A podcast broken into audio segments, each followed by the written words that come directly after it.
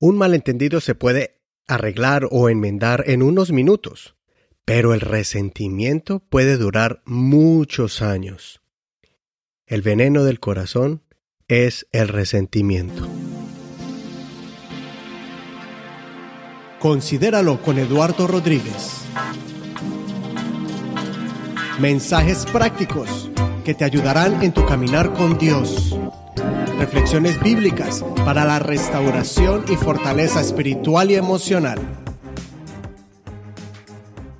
Por un enojo, muchas personas llevan el resentimiento aún hasta el lecho de la muerte cuando ya están a unas horas antes de irse de este mundo y aún se van a la tumba con ese veneno en su alma. No permitas que la altivez te prive de ser feliz. Arregla tu problema con ese ser querido porque el valor del amar sobrepasa el valor de la indiferencia y de la enemistad. Inténtalo. Con un poco de valentía, humildad y determinación, toma la iniciativa de encarar cualquier situación. Prueba el dulce sabor de la reconciliación y el perdón. ¿Por qué será que somos tan valentones para irarnos y ofendernos en el momento acalorado? Pero nos falta ese coraje y valor también para ser el primero en aceptar la falta o en buscar una solución al conflicto. Si miramos atrás, el conflicto pudo haberse iniciado por algo insignificante, o si fue causado por una ofensa fuerte, aún esta no supera los buenos recuerdos de convivencia, esos gratos momentos vividos con esa persona, con tu prójimo. Cuando te preguntes si realmente vale la pena intentarlo nuevamente, el invertir tanto esfuerzo para poder buscar o arreglar la situación, piensa en las cualidades de esa persona. No mires sus defectos. Todos tenemos defectos. Es más, tú en algún momento de tu vida también desilusionaste a alguien. ¿Sabes por qué? Porque nadie es perfecto. Entonces, no te enfoques en la falla. Piensa en las actitudes positivas. Piensa en las acciones que te agradan de esa persona. Recuerda que tal vez él o ella tienen algo que yo no tengo. Que nos complementamos en ciertas áreas de nuestras vidas. No olvides que nos complementamos el uno con el otro. Lo que tú tienes, esa persona no lo tiene y lo que tú no tienes, esa persona lo tiene. Y aunque pienses que esa persona no merece el perdón, tú mereces descansar de esa carga. Saca el veneno. No lo guardes más. Ese sentimiento te está intoxicando como una infección que si no la combates con antibióticos, se puede convertir en una sepsis o septicemia. ¿Qué es eso? Es cuando una infección se sale de control y las defensas del cuerpo no dan abasto y entonces la sangre queda completamente cundida, envenenada de la infección y la infección termina produciéndote un paro cardíaco, termina destruyendo todos los órganos vitales del cuerpo y se produce la muerte, ese evento fatal por causa de una enfermedad, de una infección no tratada a tiempo hazlo. Hazlo antes que tu corazón deje de sentir y experimentar la sensación, esa sensación inexplicable de la grata experiencia que se recibe cuando tú das amor y a la misma vez recibes amor, cuando tú amas y eres amado.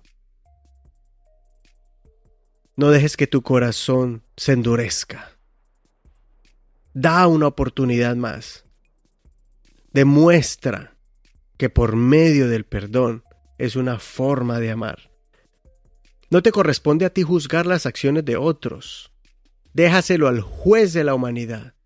Cada uno va a dar cuentas al Señor por nuestras palabras o las acciones propias. Pero en nuestras manos tenemos el control de pasar por alto la ofensa, de ofrecer el regalo más grande que transforma aún a nuestro peor enemigo. Tenemos el poder del amor reflejado en la acción valerosa y noble del perdonar. Inténtalo hasta más no poder, hasta que tus fuerzas se te acaben. Que no te quede en la conciencia de que no trataste de reunificar esa relación, de restaurarla. Sea de amistad, sea con tu pareja, sea con tus padres. Si es que se te sale de las manos y esa reunificación o esa restauración de esa relación no es posible, pues por lo menos tú cumpliste contigo mismo, no con la otra persona, sino contigo, con tu ser, con tu yo. Tú cumpliste en limpiar tu corazón y purificar tu alma de esa pócima tóxica del resentimiento. Recuperar la confianza tomará tiempo y también tomará mucho esfuerzo de las dos partes. Esto es algo mutuo. Quizá sea ganada poco a poco y todo depende del grado del compromiso del que ocasionó la falta del culpable. Y también depende de muchas nuevas actitudes como nuevas reglas del juego, cómo van a llevar esa relación. Se establecen nuevos parámetros. Pero el desprenderse del rencor, eso sí depende solo de ti. No depende ni es condicionado a alguna decisión de la otra persona. Está en tus manos. ¿Sabes por qué? Porque el beneficiado principal serás tú y no depende del arrepentimiento o cambio de actitud del otro. Eso está en tus manos. Sé sano, sé libre, vuelve a vivir, suelta algo, suelta ese pasado para que recuperes tus sueños. Vuelve a soñar, vuelve a amar. El apóstol Pablo dice en Colosenses 3:13, sean mutuamente tolerantes.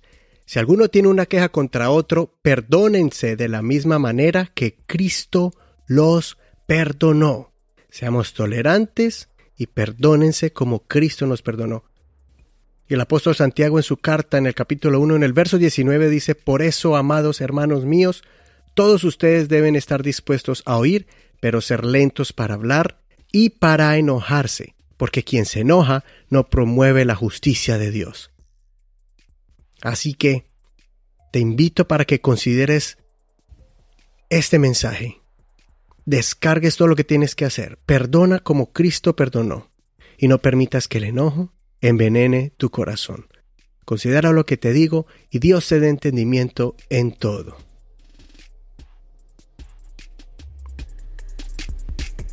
Y este mensaje fue inspirado en un, en un post que puse en Facebook hace muchos años y como hace unos tres años atrás creo. Y alguien le puso like y yo dije, no me acordaba de eso que había puesto. Y yo dije, esto lo quiero compartir con mis amigos que escuchan este podcast. Es en el año 2012 que lo puse. Y si quieres verlo, el link está en las páginas, en la información de este programa.